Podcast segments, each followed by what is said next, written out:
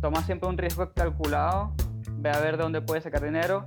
Estoy seguro que si no vives en Venezuela y vives en otro país, debes de tener una Play vieja que no usas, un Xbox viejo que no usas, dos laptops que no usas, cinco zapatos que no usas. Vende todo eso, baja tus gastos al máximo. Si tienes Netflix HD, bueno, usa Netflix común y así vas. Y de alguna manera vas a sacar, o sea, si tu meta real, si atrás de tu cerebro, cuando estás tú solo en tu casa, piensas, me quiero ir, de alguna manera lo vas a lograr. Señores, bienvenidos a un episodio más de Mucho Hábitat, este podcast donde platicamos con creativos latinos que están haciendo cosas chingonas por el mundo. Lo hacemos con el fin de recolectar esas historias que te inspiren a que tú también lo hagas.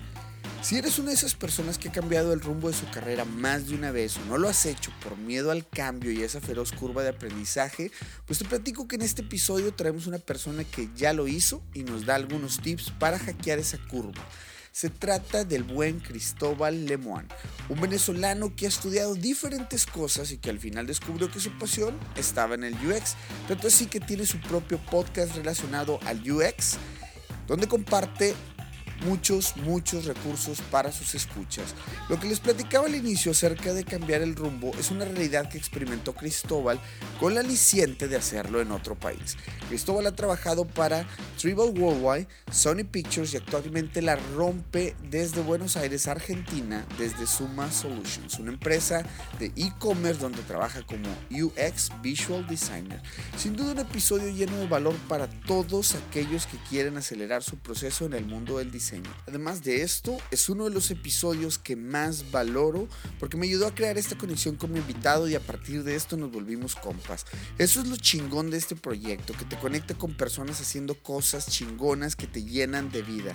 Así que te pido que no te quedes con las ganas de contactar a alguien, de comenzar ese proyecto y de hacer cosas chingonas, porque créeme que aunque el resultado no sea el esperado, el camino te llevará a personas y experiencias que nunca vas a olvidar.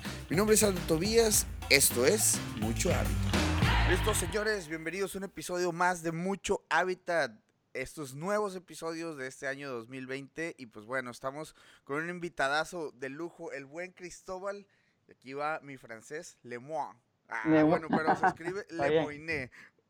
¿Cierto? Por ahí, ¿cómo se pronuncia Cristóbal? Lemoine, con, con una N al final.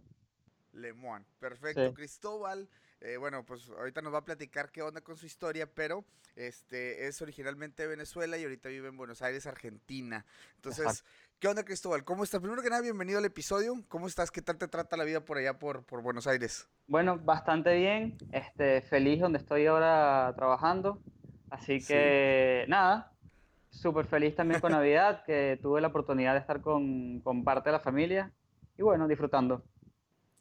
Excelente. Pues nada, Cristóbal es, este, bueno, UXer. Yo por ahí también estuve invitado en su episodio. Tiene un, perdón, en su podcast. Tiene un podcast de todo lo relacionado con UX, UXBS, para que vayan y lo escuchen. Entonces, pues bueno, ¿qué haces en este momento ahorita, Cristóbal? Y, y si nos puedes platicar después de esa pregunta, ¿qué onda? ¿Cómo, cómo llegaste a eso que, que, ahorita, que ahorita eres? Sí, ahora soy UX Visual Designer, técnicamente que viene siendo como un híbrido, ¿no? Entre los dos mundos, eh, en una empresa de e-commerce. ¿Cómo llegué ahí? Eh, bueno, ¿la quieres la versión corta o la versión larga? la que tú quieras, la que mejor venga aquí al, al, tema de, de, migrar, de cómo migrar y cómo, este, cómo activarnos y ponernos las pilas. Bueno, yo te voy a dar la corta y después seguimos y, eh, ahondamos. Perfecto. Es así, yo llego allí porque vine para acá con una empresa la cual eventualmente quebró. Conseguí trabajo en una agencia, estuve un año allí pasando hambre. Después estuve trabajando en Sony Pictures aquí en Argentina.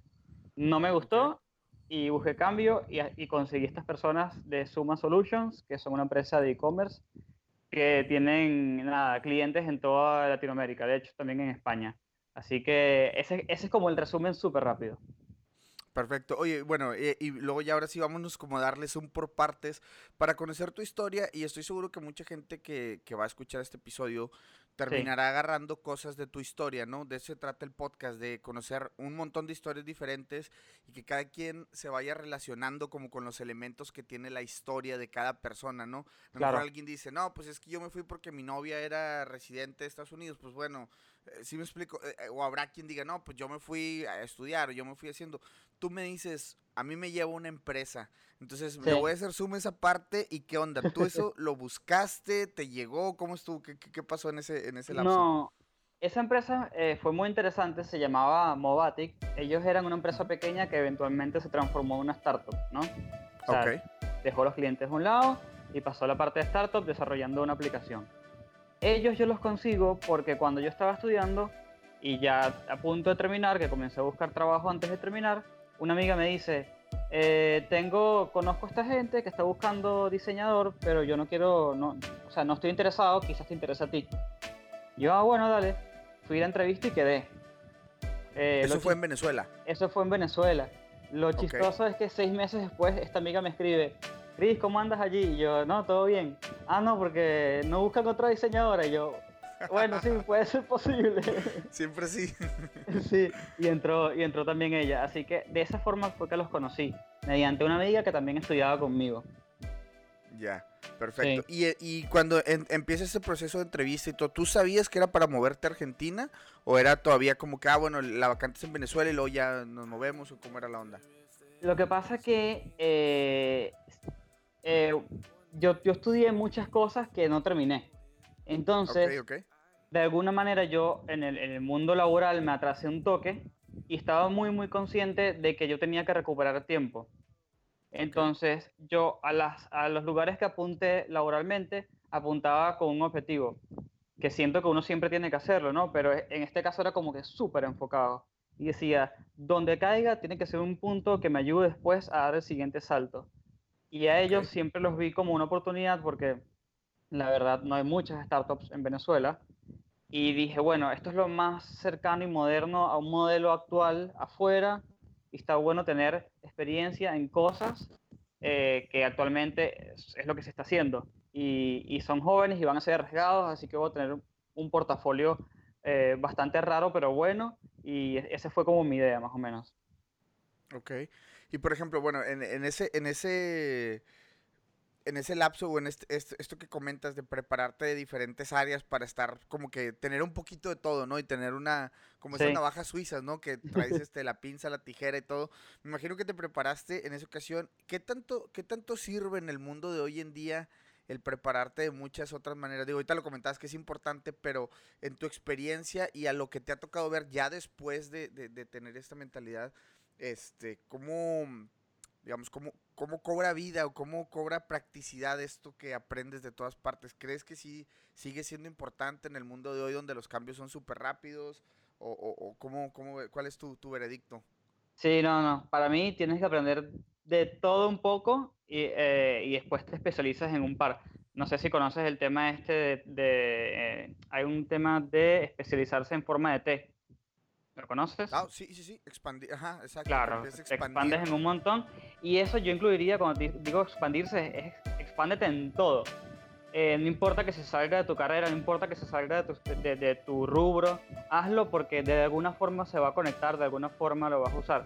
Yo, por ejemplo, cuando te digo que estudié un montón de cosas, es literalmente estudié un montón de cosas porque estaba un poco perdido. Yo estudié, mira, yo estudié eh, estudios internacionales, que es como para ser diplomático estudié administración de empresas eh, y estudié cocina. Eh, y te ah, digo, sí, no, yo estudié, todo, estudié todo. y todo se va conectando poco a poco, porque de alguna manera entonces de administración saco ese lado numérico de vez en cuando. Soy pésimo, pero lo saco, está bien. Eh, del lado diplomático, entonces aprendí un poco de cómo se mueve el mundo de las leyes y tengo esa lógica por detrás. Y de cocina ya te conectas un poco más con la creatividad. Entonces, claro. todo de alguna forma se va conectando. Órale, excelente. Entonces ya, bueno, esa parte donde, ok, ya entras a trabajar en esa empresa, te vas a Argentina, sí. ¿cómo es ese cambio? ¿Cómo, o sea, va, te lo ofrecen o ya era una, una parte como que, bueno, ok, me voy a ir a vivir y cómo se vive todo eso? ahora sí que desde el lado personal, desde tras bambalinas, ¿qué onda? ¿Tenías miedo? ¿Cuáles eran como que tus incertidumbres? ¿Cómo, cómo lo viviste? Bueno, eh, mi esposa y yo, que en ese momento ella era mi novia, eh, siempre hablábamos de que queríamos nos queríamos ir más allá de todo el problema de Venezuela. Era un tema de que nos queríamos ir, queríamos conocer mundo, saber qué estaba, qué había afuera y crecer. Este, y yo siempre fui también muy honesto con, con los dueños de la empresa donde estaba, porque yo trabajaba directamente con ellos, era una empresa muy pequeña.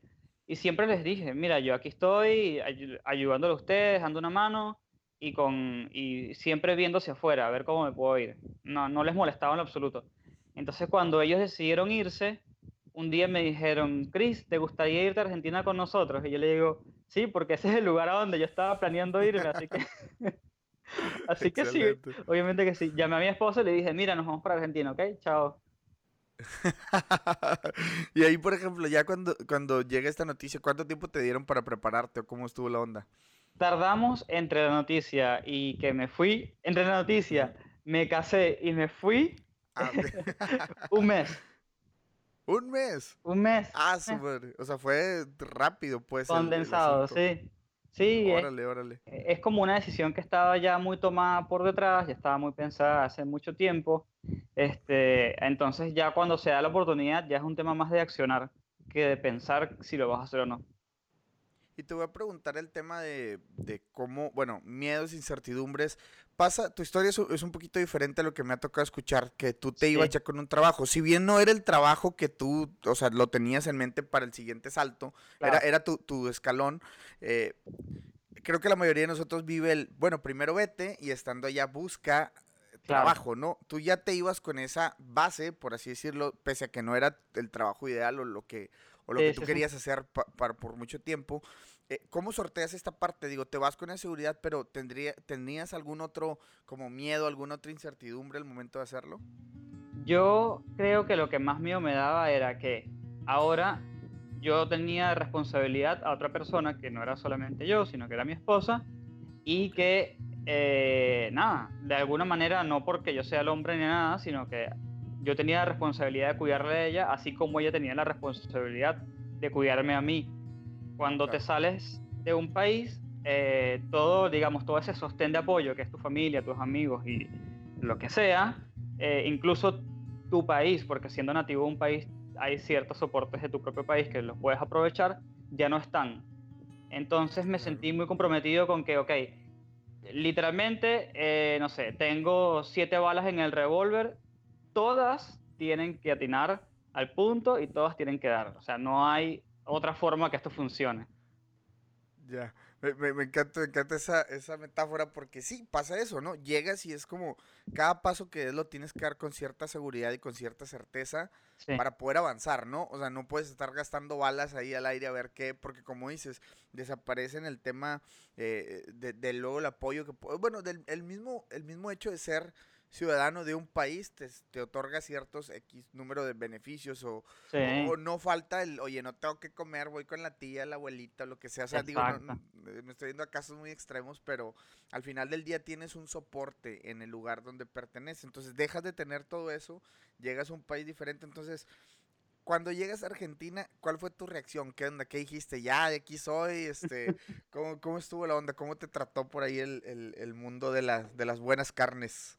Bueno, este, primero, nunca, eh, eh, eh, Venezuela y Caracas en especial, por más problemas que hay ahora, es bastante moderno, en el sentido de las construcciones son bastante, son edificios muy modernos, que de alguna manera no están muy alejados a lo que en algún punto estuvo en Miami y todo eso, ¿no? Y de repente sales de, ese, de esa burbuja y te tiran en Argentina, que son como unos europeos eh, de Latinoamérica, y comienzas a ver todos estos edificios y tú dices, ¿qué, ¿dónde estoy? ¿Esto será que está funcionando? Y, y, te das cuenta que, claro, en, en, en, menos de un día te das cuenta de que la cultura es completamente distinta y, y tiene sus cosas buenas y sus cosas malas, obviamente, ¿no? Ya. Y cuando, cuando empiezas ya a trabajar y todo, empiezas esta nueva rutina, porque le, voy a llamar rutina, pese a que muchas veces no lo es, porque, tenemos un montón de cosas en medio. Pero bueno, que voy, trabajo, regreso, o trabajaba remoto, ¿cómo, cómo, era la, cómo era la dinámica y cómo te empezabas a sentir en este nuevo, en este nuevo país? Era así, este, un dato importante que no te comenté es, en esta empresa donde yo estaba, yo logré conseguirle eh, trabajo como, como eh, programador, backend y frontend, eh, a un... ¿A quién? ¿A cómo es? Al novio de mi cuñada, ¿ok? Entonces cuando esta oferta de venirse a Argentina se da, se le da a él y se le da y se me da a mí. o sea que aquí en Argentina terminamos básicamente yo y mi esposa, su hermana y su novio. Y oh, eso, eso estuvo muy bueno porque es como que, ah, ok, ya va, tenemos una mini pequeña familia acá de la que nos podemos apoyar. De alguna manera entonces vivimos un tiempo juntos todos para, ¿sabes? Para que los gastos bajen un toque. Y esa fue la forma de hacerlo. Y trabajaba directamente en un coworking que la empresa comenzó a pagar. Eh, íbamos literalmente ocho horas eh, porque no tienes el lujo de decir, bueno, nada, yo voy hoy cinco horas, mañana cuatro. No, no. O sea, llegaste y hay que trabajar y punto y se acabó. No, no hay otra forma de hacerlo. Claro. Oye, buenísimo esto, esto que platicas, porque si es otra como aliciente irte con más como, ah, como arropado, ¿no? Con eso, digo, pues que no es toda la familia completa, pero ese, eso de que ya hay un, algún ahí soporte, algún apoyo que por ahí puedes conseguir, entonces está, está chingoncísimo de ese lado. Entonces, Chris, me voy a ir al lado ya donde, ok, saltas de un empleo a otro, ya empiezas como que a, hacer este, este nuevo camino. ¿Y cómo llegas a donde estás ahorita? Si me puedes platicar así en resumen. Sí, no, bueno, básicamente, pasan tres, la empresa esta tenía un año de, dinero para subsistir sin, sin que le ingresara un peso, ¿no? Eh, aparentemente todo salió mal porque en tres meses ya estaban quebrando. Entonces me avisan, me avisan y me dicen, Chris, eh, vamos a quebrar en un mes si quieres ir buscando laburo. Aquí le dicen laburo, ojo, ¿eh? a los que están escuchando. Laburo, Aquí le dicen laburo al trabajo. Ve buscando laburo. Bueno, qué buenísimo. Y yo me siento con mi esposa esa misma noche y le digo, uy, yo tengo una amiga que se llama Vanessa que está en una agencia de diseño. Ella es súper, súper, súper amiga mía, pero tengo mucho tiempo que no la veo, pero bueno, no, no es un momento como para tener vergüenza de nada. Y le escribo, hola Vanessa, ¿cómo estás? Estoy buscando trabajo porque me quedé. Eh, la empresa donde estoy está quebrando ah, buenísimo, mándame tu CV y portafolio. Eh, no tenía ni el CV ni el portafolio hecho. Lo hice, lo hice esa noche. Pro tip de que ténganlo preparado siempre. Claro, porque tipo confiado que se fue con trabajo, ¿qué va a estar haciendo el portafolio? Ya tengo trabajo, ¿no? no, te claro. Mm, hay ciertas cosas que no las calculas. hago el portafolio, hago el CV, se lo envío esa misma noche. Al día siguiente me contactan de la agencia, me dicen que si al otro día podía hacer prueba hice prueba, en la tarde me preguntaron, ¿te gustó? Sí. ¿Te quieres quedar? Sí. Listo, me hicieron una oferta monetaria y me quedé. Órale. Me tuve que devolver a la otra, al otro trabajo y decir, chicos, mi idea no era conseguir trabajo tan rápido. Tuve la suerte de que, de que sí, pues de que lo conseguí. Así que disculpe, pero a partir del lunes ya no puedo venir. Ya. Y pues ya diste el salto ahí de que... así de, rapidito. De, un día para otro. Que, luego termina siendo, o sea, un caso, o sea, raro, ¿no? Bueno. Sí, sí, sí. No raro, porque creo que al final de cuentas es como se, se junta una oportunidad con tu preparación, ¿no? Con lo que llevas armando desde hace rato. No, no es como suerte o no es nada, porque yo lo viví también eh, desde que llegué aquí a Vancouver, ¿no? O sea, llegué, pasó una semana y a la siguiente, o sea, pasó una semana en lo que me acomodaba y veía y luego me pongo a hacer el currículum y aquí, aquí pedían una cosa que se llama el resume letter y es como una carta del por qué estás interesado en la vacante eh, para que no lo pongas en tu CV. Entonces empiezas como a hacer esto lo mando y a la semana me contestaron, o sea, mandé solamente dos correos, me contestaron de los dos, pero el que me contestó primero es la agencia donde me terminé quedando, ¿no? Pero eh, eh, a lo que voy de que platico esto, mucha gente dice que, hombre, qué suerte la tuya. O sea, eh, no, o sea, no niego que hay una, una, una, una pizca de casualidad o de claro, casualidad. pero pues también se encontró con el momento donde yo me estuve preparando durante años para que cuando llegara una oportunidad así, no se me fuera, ¿sabes? Entonces, creo que este también es tu caso, como que, bueno, tenías toda la preparación, salió una oportunidad, se juntan y pum, o sea, claro, y, y, para que la gente que está escuchando dice, ah, pero qué suerte tuvo este tipo, piensa en lo siguiente. Tuve que primero hacer CV y portafolio en una noche. No muchas personas están dispuestas a hacer eso. Tercero, eh, tuve que contactarme con una amiga que tenía más o menos un año y medio sin hablar y pedirle trabajo. Eh, hay, hay, personas que no estarían dispuestas a hacer eso. Y después tuve que hacer eh, en la entrevista que me hicieron, me, me, hicieron preguntas de cosas que yo no sabía y simplemente respondía cosas como, no, no sé eso, lo puedo aprender, sí, no tengo problema en quedarme más tiempo. Como que yo de alguna manera siempre entendí que como junior lo que yo podía ofrecer era ganas de aprender y, y mi tiempo. Básicamente, esas son mis dos herramientas. Oye, buenísimo. Y, y voy a hacerle como un como un close-up esta parte donde dices de que lo que estás dispuesto a hacer para, ¿no? En este caso entiendo que, por ejemplo, tú estabas, mm, lo platicabas ahorita, ¿no? Oye, casado, te sentías comprometido con una persona, o bueno, más bien, el compromiso eh, estaba con una persona de que vivieran bien y todo. Entonces eso no podía como, no, no te podía dejar patear el bote, ¿no? De, de procrastinar y decir, ay, bueno, mañana que tenga tiempo. Entonces, creo que eso, ese fue tu modo que te activó a lo que, a lo que estoy escuchando.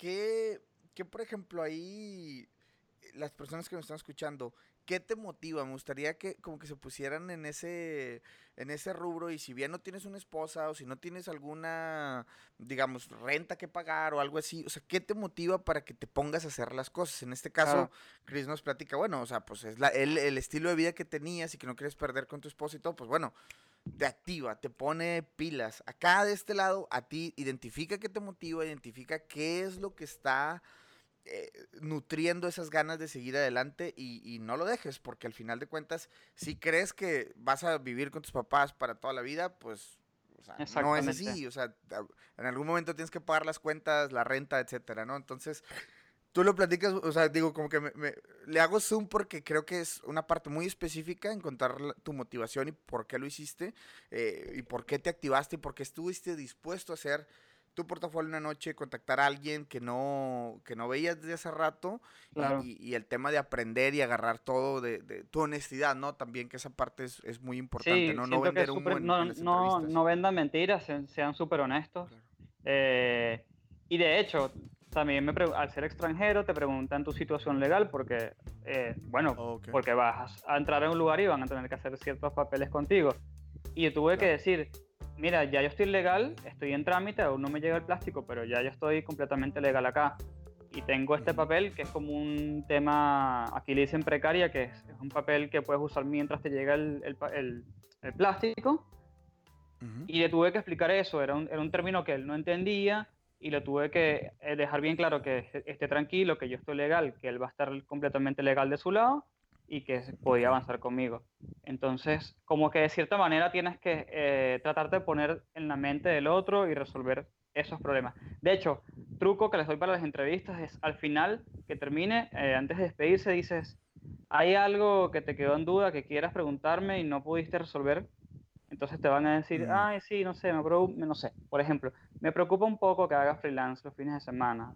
Ah, ¿por qué? Ah, no sé si vas a llegar cansado los lunes. No, no, tranquilo, y le explicas un poco. Ok, ok. pero me parece bien, al final de cada entrevista siempre tú hacerle saber que si hay alguna duda que se quedó ahí al aire, que hagan. Que se sientan con la confianza de, sacarla, ¿no? Claro. Oye, Cris, te, voy a, te voy a preguntar... Eh, en, en, este tema como de activar a la gente que nos escuche y que quiere agarrarse todos los tips, ¿tú qué le dirías a las personas que están pensando irse a otro país y que ahorita están con la duda de, es que no sé si pueda o no sé si sea lo suficientemente bueno. Te lo voy a dividir en tres, ¿no? La pregunta primero que me gustaría platicar es el tema de no sentirse suficientemente bueno, que me falta práctico, que me falta mejorar en ciertas cosas y luego me voy a ir al lado de ya como eh, un, un, poco el tema de finanzas y decir, es que se necesita mucho dinero, es que cómo puedo estar haciendo, o sea, no, no lo sé, ¿no? Que todo el humo que pudieran tener en la cabeza ahorita, entonces como dividir esas dos partes, la parte profesional como tal y la parte personal y de finanzas y todo, entonces como que tú qué podrías eh, recomendar o qué tips nos podrías dar para esos, para el tema personal y para el tema final, para el tema profesional y para el tema personal. Mira, por el tema profesional de que si hay gente mejor que yo o mejor portafolio, lo que sea, eh, no piensen eso porque al final del día siempre va a haber alguien mejor. Siempre va a haber alguien que hace mejor podcast que Aldo o que hace mejor podcast que el mío, con mejor audio, con mejor video, con mejor eh, producción incluso, mejor redes sociales del podcast. O sea, siempre va a haber alguien mejor que tú. Lo que tú te, en lo que te puedes diferenciar es en ser positivo, en ser una persona que quiere hacer cosas y aprenderlas y siempre eh, destacando algo tuyo, ¿no? O sea, por ejemplo, no sé, si a ti te gusta algún tipo de deporte, si a ti te gusta algún tipo de música, por muy rara que sea, trata de aprovecharte de eso y que eso destaque en tu personalidad y en tu forma de ser y que, la, y que, el, y que el otro lo, lo, vea y diga, ah, ok, estoy, o sea, estoy hablando con una persona pensante que quiere crecer en la vida y también como que recuerden que cuando, cuando, cuando el reclutador o incluso tu jefe te está entrevistando, no solamente está viendo tu portafolio. Eh, de hecho, yo he visto en persona cómo, cómo agarran un portafolio y dicen, ah, está buenísimo, pero la verdad que no, me, no, no, no tuve buena química con la persona. Mm, Entonces, que no es discriminación, es un tema de, a ver, yo voy a trabajar en equipo, me voy a llevar bien con esta persona, esta persona va a afrontar bien noticias malas, va a saber resolver, problemas y todo esto, ¿no? Entonces es como ese lado, no, no piensen si alguien es mejor o peor. Imagínense, yo tenía la experiencia de un solo trabajo en Venezuela, con un pequeño portafolio medio extraño con ellos, y de alguna manera conseguí trabajo en DDB, eh, DDB slash Tribal, que es una agencia eh, eh, multinacional. Entonces, no, no, no se paren por eso. Hola a todos, me gustaría preguntarte cómo te puede ayudar para que des ese paso que te ayude a ejercer fuera de tu país. ¿Qué puedo hacer para que logres y descubras lo fregón que es migrar y conocer el mundo desde otros ojos. Es increíble que muchas de las preguntas de aquellos que lo quieren hacer son muy similares y quiero platicarles que he preparado una plática conferencia para todos aquellos que quieran dar ese paso. Es un resumen de todo lo que hemos platicado con nuestros diferentes invitados a través del podcast y pues bueno, son invitados que están en todas partes del mundo. Entonces una conferencia llena de tips y consejos que te ayudarán a lograrlo. Y lo mejor de todo es que no tiene ningún costo. Así que si tú eres alumno o maestro de alguna universidad, esta plática es 100% para ti o tus alumnos. Solo contáctanos por mensaje de Instagram, arroba mucho hábitat o envíanos un mail a hola arroba para enviarte los detalles. Ahora sí, continuamos con el episodio. Y del lado, del lado eh, personal, el tema de, por ejemplo, no sé, lo más común que abruma a las personas son dos cosas. el idioma, eh, en este caso, pues bueno, si te vas a un país de Latinoamérica y habla español, pues creo que está dominado, aunque haya sus... Sus, diferencias, claro. Eh, ajá, exacto. Pero por el otro lado, las dos cosas que a mí me, me toca escuchar y que me han comentado en, en Instagram es el tema del idioma y es el tema del dinero. No tengo dinero y lo veo desde los dos lados. Desde el lado es de que estoy en mi país y tengo deudas, o sea, estoy en números rojos, o estoy en mi país quizá en números negros, flat del asunto, pero pues no tengo para poderme ir. Entonces ahí, ¿qué, qué, parte juega ese tema del idioma y del dinero en, en, esto cuando te quieres ir? ¿Qué tips nos podrías dar en ese? Bueno, por el lado del idioma, eh, eh, eh yo hablo del lado español, ¿no? Porque me vine a Argentina. Sí, hay una diferencia muy grande por, eh, porque aquí técnicamente hablan lunfardo, que es como un dialecto del español. Te va a tocar eh, aprender muchas palabras nuevas, te va a tocar aprender muchas costumbres nuevas y te va a tocar ser abierto. O sea, si tú te consideras una persona abierta, ahora te va a tocar ser tres veces más abierto.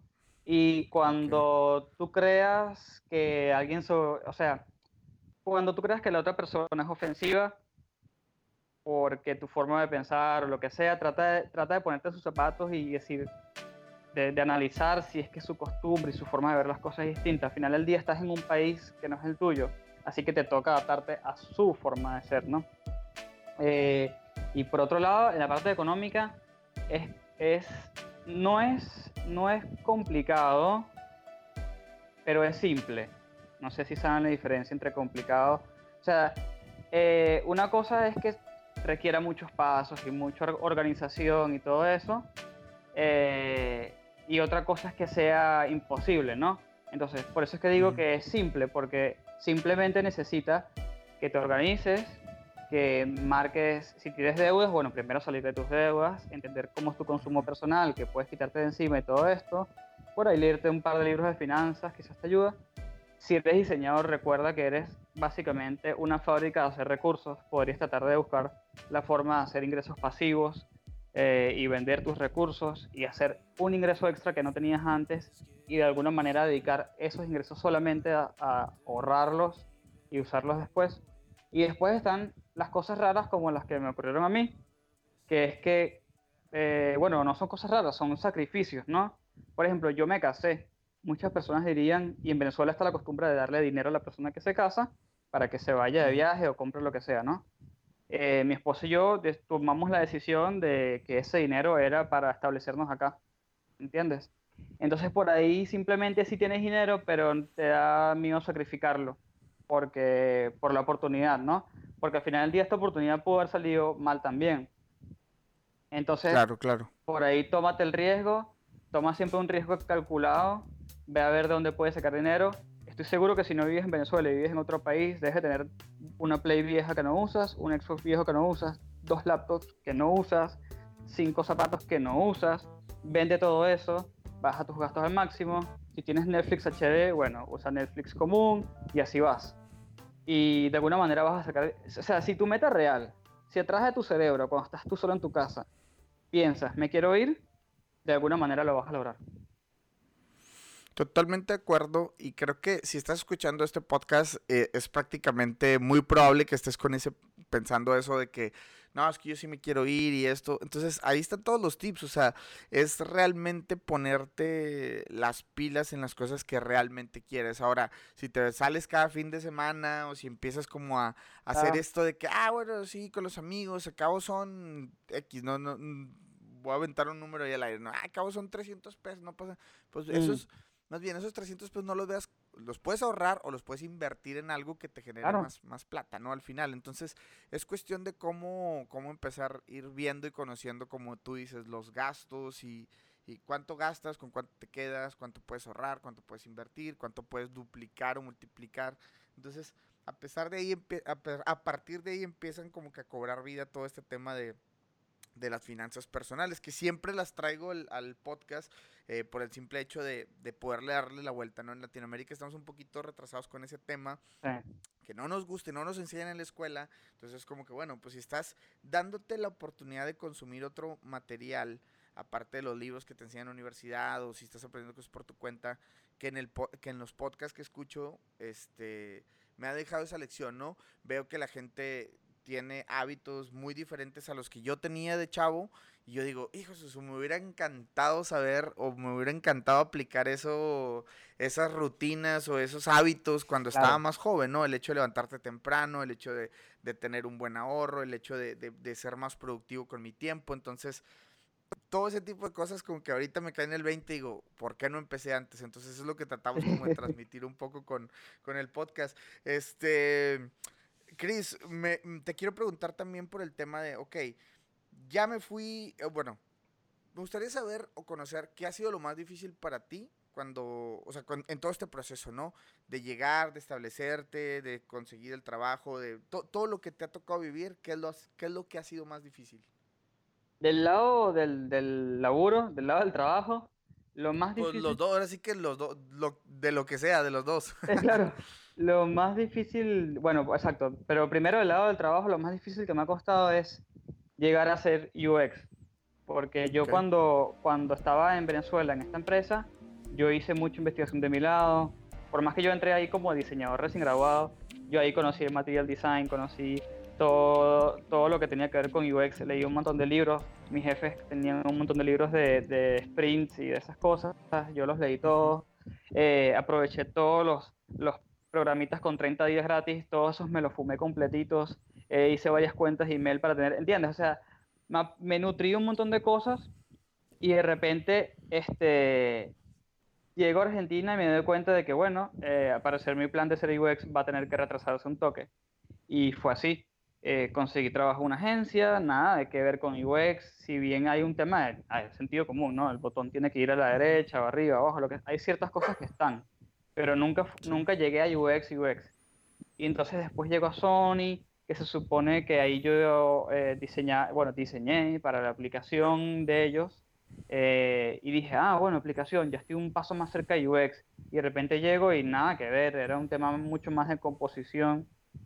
Eh, de hecho, yo, yo, llego a Sony, así la historia cortita, porque yo por, por, por joda hice cuatro meses de, de, composiciones fotográficas en Instagram y cuando yo me aplico ahí, apliqué mi portafolio y después me preguntaron por más y di mi, mi, mi nombre en Instagram y vieron todo eso y de esa forma quedé.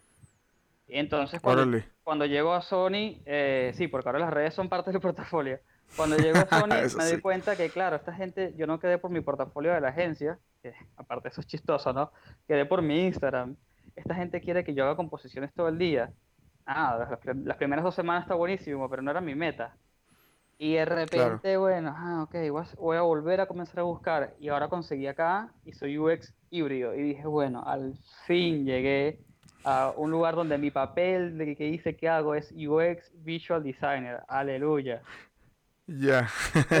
y a partir de aquí, ¿no? Tres años han pasado. Claro. Órale, órale. Bueno, y a partir de aquí empieza, o sea, empieza una nueva historia para ti, ¿no? Porque ahora sí ya estás, o sea, ya lo conseguiste, pero pues imagino que viene todo este tema de especializarte, de ir creciendo y todo.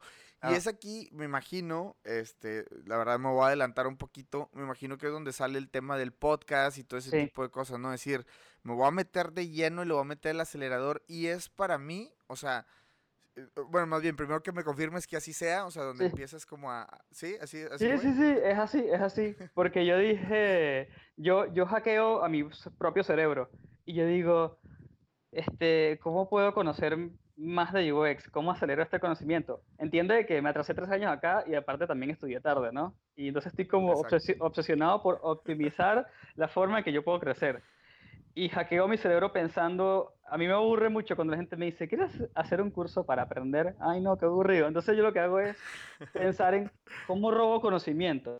Que no lo estoy robando, lo estoy aprendiendo, pero así lo pienso yo. ¿Cómo robo conocimiento? Bueno, listo. Invito gente a un podcast. Bueno, ya tengo un podcast. Bueno, hago networking y además pongo este conocimiento al aire, que la gente lo agarre. Entonces es eso, como que siempre conseguir la vuelta. Oye, está chingón porque justo eso, ¿no? O sea, es, un, es el claro ejemplo de alguien que está haciendo algo para acelerar el proceso que realmente lo quieres, ¿no? Porque pudieras haber dicho, sí, yo quiero aprender más de UX y todo, pero pues a lo mejor te inscribes uno de estos cursos, lo haces un día y luego no lo vuelves a ver en dos o tres semanas y luego en otra, o sea, como que eh, está, digamos, ahí a la deriva el plan de ser UXer chingón, ¿no?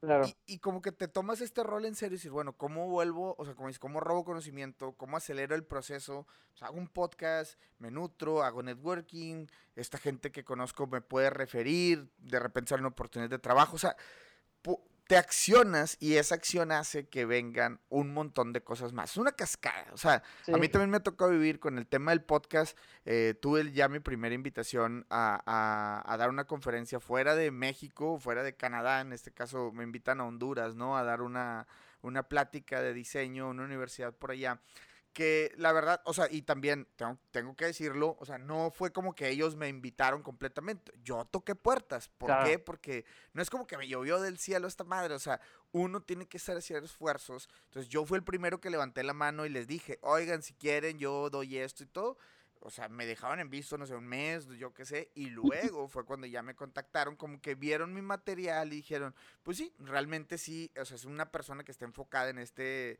en este tema, en este rubro, y es donde empiezan a salir esas oportunidades. Entonces, este es, creo que, o sea, en, en tu historia y en mi historia, creo que aplica esto para, las que, para quien nos está escuchando, aplica el hecho de decir, si quieres realmente irte a ejercer fuera de tu país, empieza a hacer cosas que te acerquen a esa meta, ¿no? Sí. desde hacer un podcast o hacer algún, atender eventos, em, no sé, publicar tu trabajo en Dribble, en Behance o lo que sea que estés haciendo, hazlo con algo en la mente y como que crea un plan para poder llegar a eso. E, entre más claro esté lo que quieres hacer, creo que va a ser un poquito más fácil el camino de poder llegar a, a ello, ¿no? Entonces creo que así lo haces.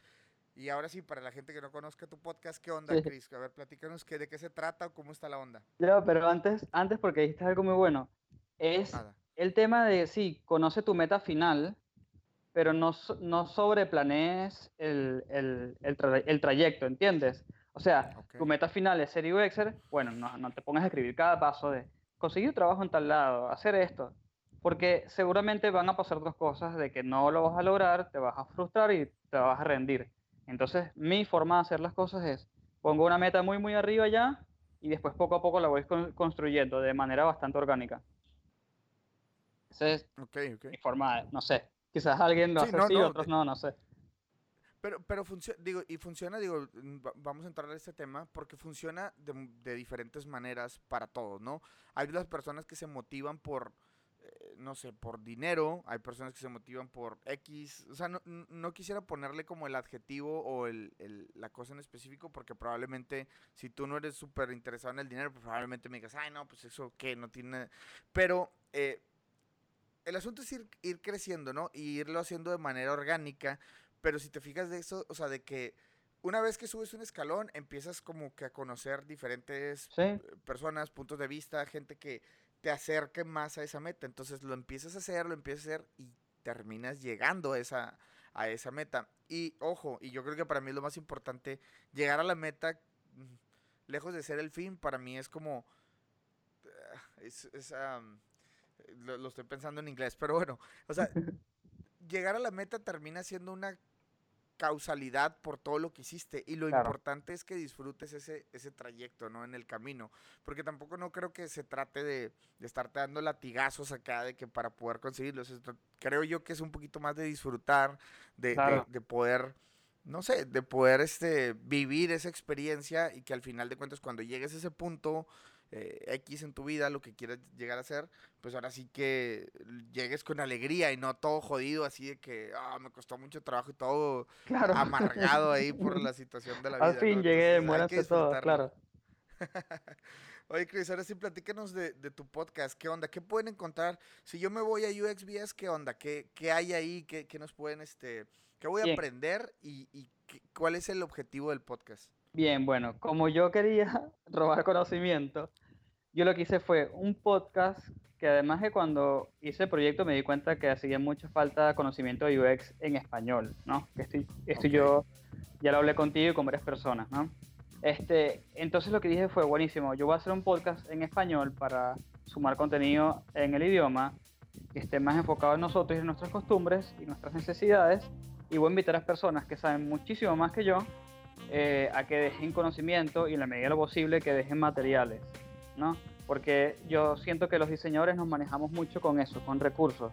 Tipo, todo bien lo que acabas de decir. ¿Cuál es el recurso? ¿Cuál es la página web? ¿Dónde me lo bajo? ¿Cuál es el PDF? Entonces, siempre que dejen un recurso para que la persona pueda de alguna manera accionar lo que acaba de escuchar. Entonces, eh, básicamente van a escuchar a personas que saben de UX o que trabajan alrededor del UX eh, dejando, eh, hablando del tema que le apasiona o que le gusta en el momento, porque eso es lo que hago. Yo cuando invito a un invitado le pregunto qué te gusta, de qué te gustaría hablar o qué te apasiona, porque a mí me interesa que la persona hable y hable y hable y sacarle todo, todo lo que tenga por dentro. Este, actualmente, bueno, actualmente los episodios son, son un poco largos, Alto lo sabe, pero estoy, estoy construyendo... Pero bueno, muy bueno, sí. estoy ya haciendo eh, episodios cortitos de 15 minutos para añadirlos, donde voy a estar yo solo hablando de algo en particular, ¿no? Por ejemplo, eh, grabé uno de cómo diseñar rápido, porque he visto que muchas personas son muy lentas diseñando, entonces, y me, me genera mucho estrés. entonces dije, déjame hablar de cosas que a mí me apasionen, o sea, siguiendo la misma lógica, que a mí me apasionen y que yo domine, y eso es lo que voy a hablar en esos episodios cortitos. Ya, me late. Y al final del día, este, ¿tienes por ahí cuántos episodios ya arriba? ¿10? Tengo 10. El último, el que acabo de sacar, son mis primeros seis meses en e-commerce. Es el tuyo. Ok, ok, perfecto. Yo también voy a empezar a subir cosas ahí de este, yo solo por ahí tratando, hablando de, temas en específico. Y pues bueno, Chris, digo, obviamente hay muchas cosas más que platicar, pero me gustaría de nuevo como hacer una recapitulación antes de pasar a redes sociales y, como a, pensamientos finales de, de, todo lo que acabamos de platicar. Me gustaría como que, imagínate que hay un survival kit un kit de supervivencia, una mochilita, ¿no? Y, y, estas personas que están decidiendo migrar, este, lo agarran y qué deberían de echar esa mochila, físico o no físico, metafórico, lo que sea, qué debería de tener esa persona en la mochila para poder lograr el cometido de vivir y ejercer en otro país tal como tú lo hiciste. Qué buena pregunta y qué buena metáfora. Ok. Eh, muchas, muchas ganas de hacer. O sea, estar predispuesto a hacer. A que cuando alguien diga quién podría, ya tú estás levantando la mano y ni siquiera sabes qué es. Eh, porque eso es lo que te va a diferenciar a ti de la persona que es local, del nativo. El nativo está muy cómodo, ojo, sin ofenderlos, no, no, no hay ningún problema, ¿no? Estoy diciendo que es una ventaja. El, nativo está muy cómodo, él tiene amigos acá, él tiene familia, o sea, es distinto a, tu situación, entonces siempre, está, este, siempre tienes que estar dispuesto a levantar la mano, eh, siempre tienes que estar con la mente muy, muy abierta. Eh, por un tema de costumbres, un tema de, de la sociedad, de lo que sea, eh, te vas a encontrar con personas que son literalmente al revés que tú y te vas a tener que adaptar. Por lo menos los, los primeros meses, ¿no? Después ya es cuestión de ir filtrando quiénes son tus amigos. Eh, ¿Qué otra cosa podría ser? Eh, em, usas tus cartas, no tengas pena, pena de usarlas. Fíjate que yo tenía mi carta de, de, de la amiga en, en la agencia y, es lo que te digo, seguramente alguien no lo hubiese usado por vergüenza. O sí que, o lo hubiese dicho, ay, vamos a tomarnos un café y después lo hubiese escrito una semana después y ya se pasó la oferta laboral, ¿entiendes? Claro. no tengas miedo a usar tus cartas. O sea, si tú eres bueno, eh, si tu carta, una carta puede ser esta, por ejemplo, soy bueno hablando, entonces por ahí te conviene ir al lugar, tocar la puerta y pedir trabajo, ¿entiendes? Eh, o sea, no tienes que tener ningún tipo de vergüenza. La vergüenza la tienes que dejar bien encerradita en tu casa donde, naciste bajo llave. No, no puede haber más vergüenza cuando te vas. Me, encanta, me encanta. Más o menos eso. ¿Alguna otra? no sé, es que ¿sabes qué pasa? Eh, yo soy yo soy medio hiperactivo, porque tengo momentos donde soy como una morsa, no hago nada, ¿no? Pero soy medio hiperactivo. Entonces hay cosas que me vienen a mí natural que es del hacer, hacer, hacer, hacer, hacer, construir, construir. Soy como un robot, una hormiguita, más que nada, ¿entiendes? Okay. Viste que las hormiguitas siempre están trabajando, pero van como sí, todo el tiempo. un granito de arena, otro granito de arena, y así, y así. Bueno, así soy yo, y yo no sé hasta qué punto eh, recomendar eso, pero esa es mi forma de hacerlo, y es la forma que yo diría que... Eh, de hecho, hay un, hay un dicho que dice, este, ¿cómo se llama esto? la consistencia eventualmente derrota al talento. Ok, ok. Entonces, eso está bueno también para personas que están estudiando y ven que sus compañeros diseñan mejor que ustedes, porque les viene natural. Yo era uno de esos. Y eventualmente eh, pasé a esas personas porque yo fui consistente. Fui consistente en estudiar, en seguir leyendo, y esas personas se fueron descansando y ay, sí, yo sé hacer eso, eso me sale a mí en dos minutos, dale, trae, está bien, tranquilo, ya vas a ver. Y no, no por hacerlo con mala intención ni nada, ¿no? Sino que ese puede ser también otra herramienta tuya. Perfecto. Me, me late eso y, y, yo creo que voy a volver al tema de, de, la motivación. ¿Qué te motiva? ¿Qué te acciona? Porque justamente eso que tú dices de que si una persona tiene talento y, y se, digamos, se duerme o se relaja de que, ah, no pasa nada y todo, bueno, pues al, apasionado por aprender o por llegar a cierto punto, lo vas a tener todo el día metiéndole al, morral, ¿no? De que hoy, hoy aprendí esto, hoy leí un artículo, hoy vi un podcast, hoy escuché un podcast, hoy vi un documental, hoy me aventé un blog, ¿sí me explico? Hoy salí a platicar con unos amigos, entonces día con día le vas echando más a la mochila y terminas agarrando muy, muy buena, muy buenas bases y muy buena carne de todo lo que has leído, ¿no? Sí pero creo que debe haber, vuelvo al tema, creo que debo debe haber una, o sea, algo que te accione detrás, ¿no? En el caso, por ejemplo, a ti te ha tocado eh, el, tema de, bueno, con mi esposa quiero como que mantener el estilo de vida, quiero, no puedo dormir, tengo que seguir, aparte que así es tu personalidad, pero tú, creo que vuelvo al tema y es identifica qué es lo que te acciona, qué es lo que te motiva, y a partir de eso, úsalo a tu favor, ¿no? Todo el tiempo. Cris, quiero que nos recomiendes libros, películas. Digo, sé que en tu podcast te han recomendado un montón de aplicaciones y libros y todo ese tipo de cosas.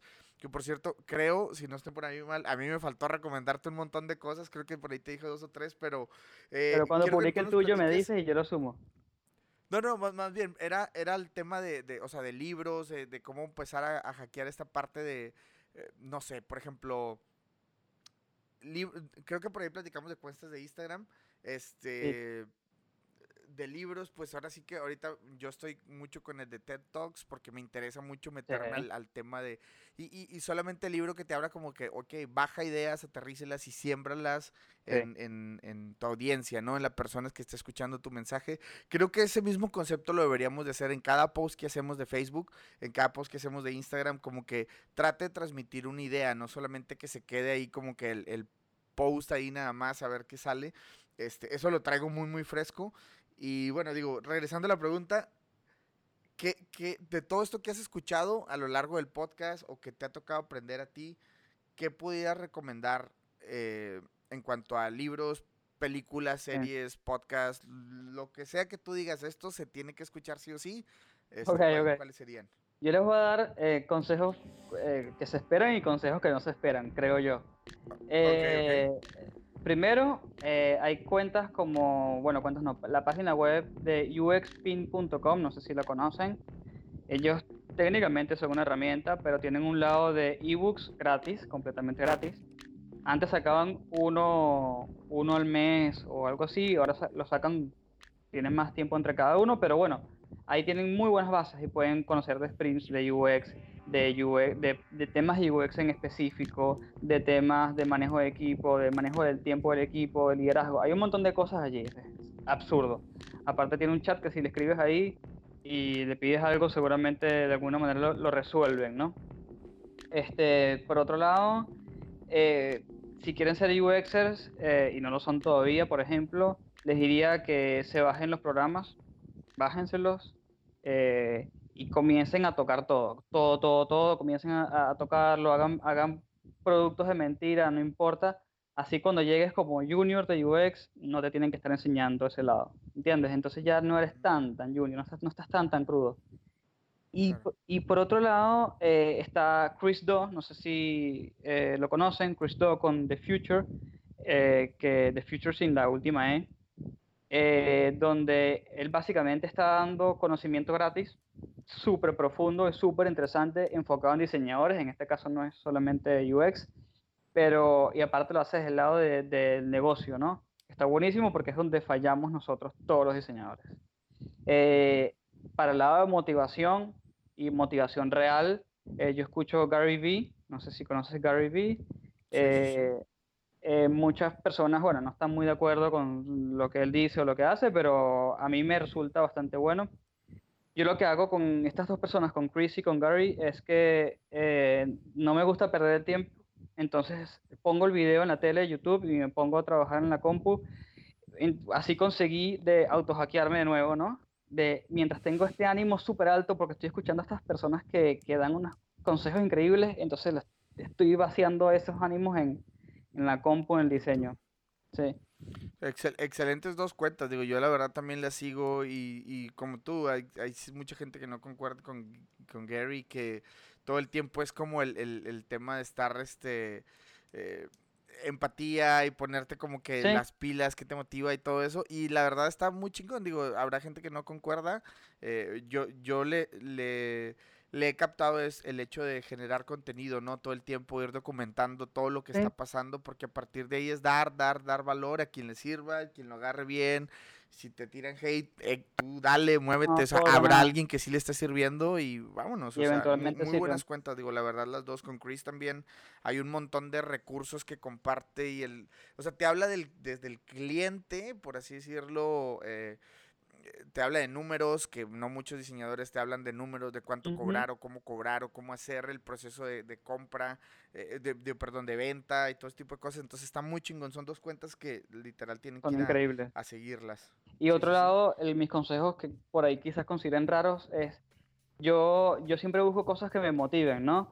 Entonces junto a, a mi hermano, que él eventualmente también terminó acá, por cierto, muy cómico, eh, terminamos denominando un tipo de series y películas que las, las, nombramos como series tiburón.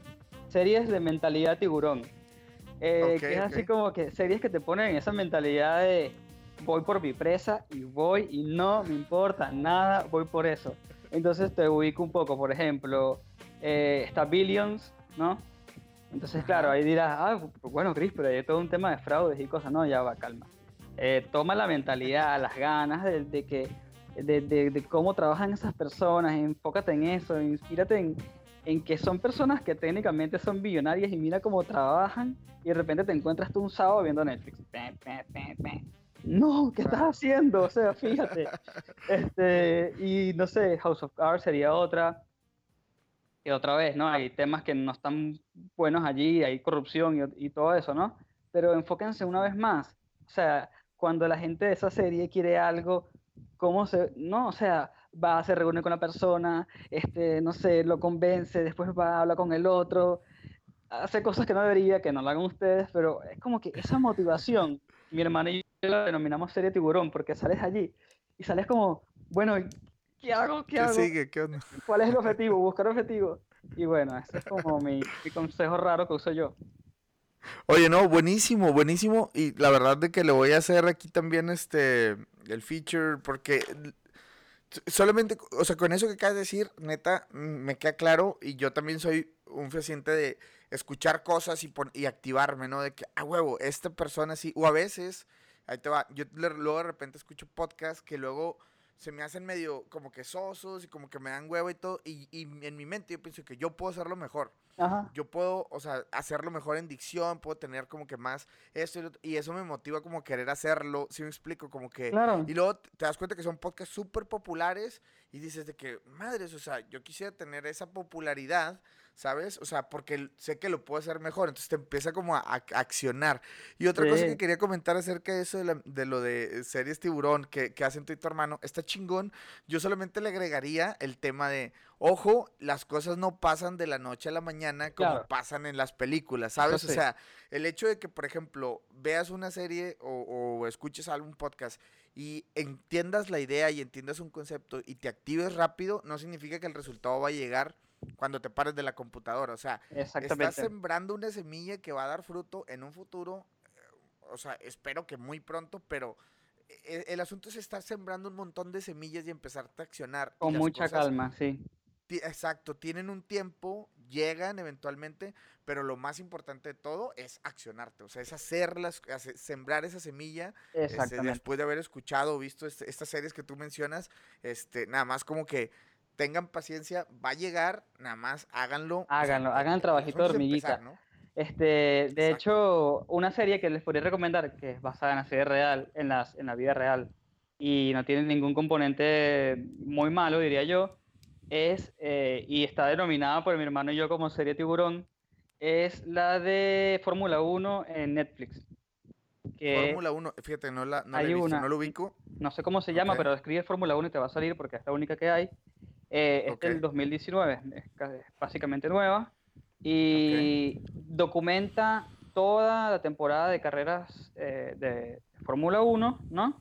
Y documenta siempre del ángulo de todos los pilotos y todos los equipos, porque hay como tres o cuatro equipos ultra hipermillonarios y otros que son los, los, más pequeños, y te muestra la mentalidad de las personas, y ahí es donde viene la mentalidad de tiburón, de, de o sea, estas personas mira, mira todo lo que trabajan, y tú comienzas viendo la serie, yo no soy, no soy fanático de Fórmula 1, y de repente te das cuenta de, ah, ya va, es que en el mundo entero de Fórmula 1 hay 10 pilotos. Ya, hay 10 pilotos de Fórmula 1. O sea, hay más astronautas en el mundo que pilotos de Fórmula 1. Entonces, fíjate cómo trabajan estas personas y que en este caso son reales y te estamos documentando de forma bastante cercana todo. Mira todo lo que trabajan para lograr las cosas y después pregúntate si tú estás poniendo el 10% de eso. Seguramente que no. Wow, es increíble, me late, me late, la voy, a, la voy a ver. Este, creo que, que, viene muy, muy al caso con todo esto que estamos platicando. Porque es verdad, o sea, ¿cuántos diseñadores no habemos en este, en este mundo? Entonces, ¿qué estamos haciendo extra o qué estamos haciendo extraordinario para poder llegar a, a, a donde queremos estar, no? Sí, es así. Hay que, hay que buscar cómo destacarse en el mar de, de diseñadores que hay. Oye, qué chingón. Eh, Chris, ¿qué onda? A ver, algo por ahí que se nos escape para meterle un, wrap up al, asunto. Este, más bien un tema que no te haya preguntado que quisieras como indagar y, digo, hay tiempo, tiempo tenemos, no solamente como que quería este, ya empezar a platicar de algo que tú digas, oye, me interesa, me interesa platicar de esto o quiero que la gente sepa de, esto otro, que, por ahí se nos escapa, Chris. Eh, de temas así en este momento no se me ocurre nada. Lo que podría ser es hacer un poco de blog, si me lo permites. No, por eh, supuesto, por supuesto. Invitarlos a, unirse a la comunidad de UX Latam que estamos haciendo.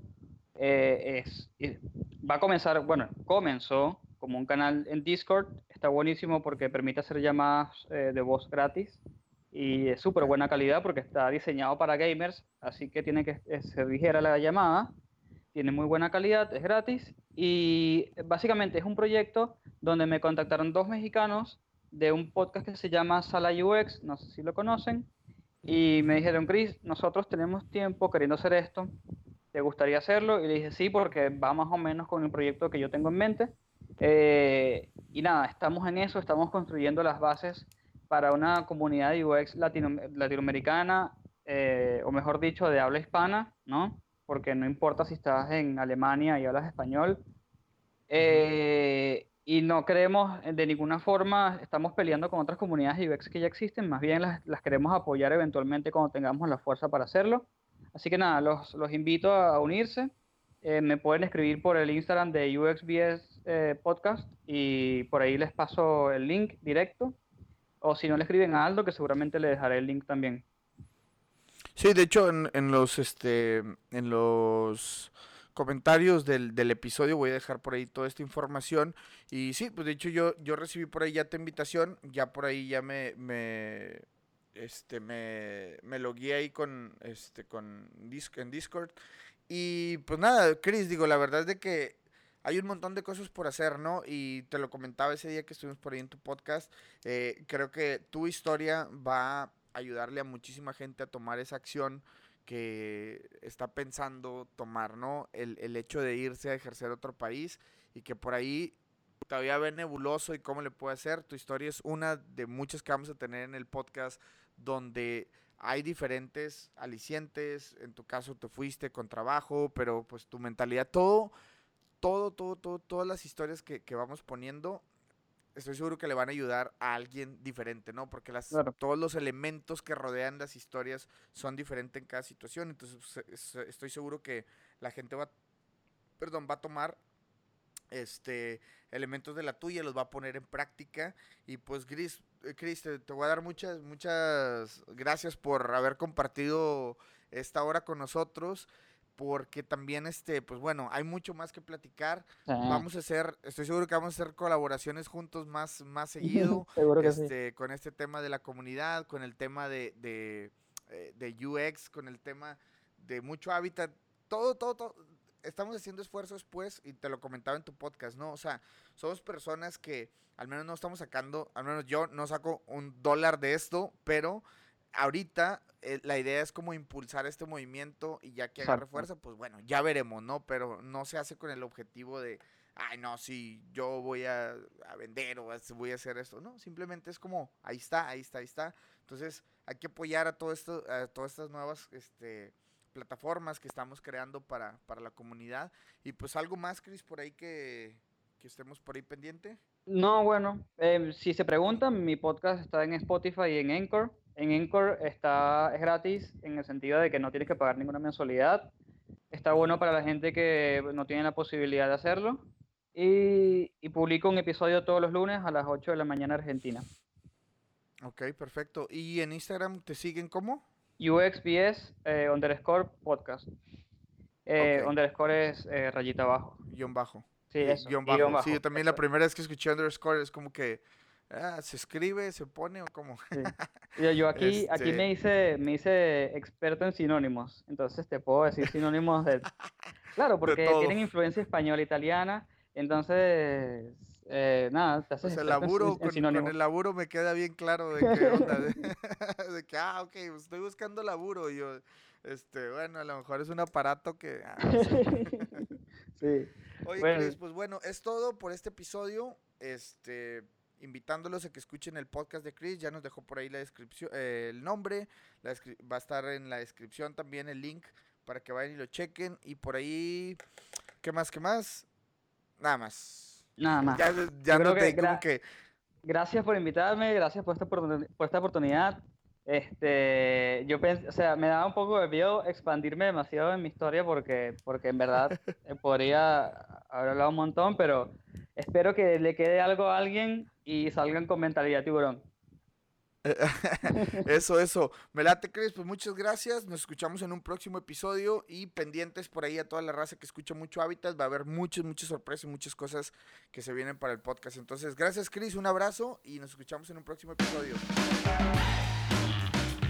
Muchas gracias por haberse quedado hasta el final del episodio. Gracias por compartir, gracias por hacer mención y por seguirnos recomendando.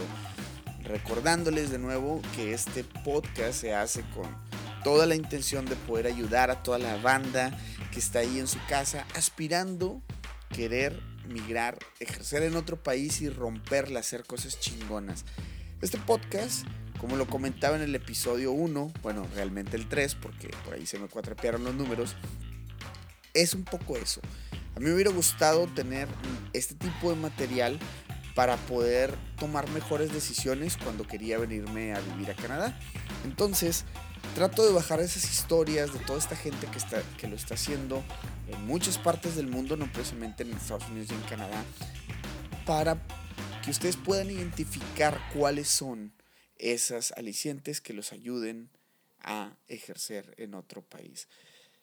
Lo hacemos, insisto, con la intención de inspirarlos y que ustedes tomen acción. De nada sirve todos estos episodios si no toman acción. Entonces, si por ahí están tomando acción y necesitan alguna orientación, consejo, duda, si tienen alguna pregunta, cualquier cosa, no duden en contactarnos a través de Instagram, arroba mucho hábitat. Recuerden darle también follow en Spotify. Nos ayuda a tener mejores números y estos números, más que una vanidad, terminan siendo números para poder llegar a personas más que tienen más audiencia, a esas personas que la están rompiendo y que bueno, pues por alguna u otra razón y es totalmente entendible, pues no pueden voltear a ver audiencias pequeñas, tienen que ver audiencias más grandes. Entonces, entre más seamos en esta comunidad, va a ser más fácil poder llegar a todos esos latinos creativos que están haciendo cosas bien, bien, bien chingonas por todo el mundo. Es más fácil para mí poderlos contactar y decirles, hey, miren, hay una audiencia de tantas personas que les gustaría saber la historia de X, Y, Z. Ustedes pónganle el nombre que quieran. Incluso si tienen por ahí una recomendación, la verdad es de que estamos abiertos a hacerlo. Mi nombre es Aldo Tobías, gracias una vez más por escuchar este episodio. Recuerden seguir compartiendo nuestro material y nos escuchamos en uno próximo. Hasta luego.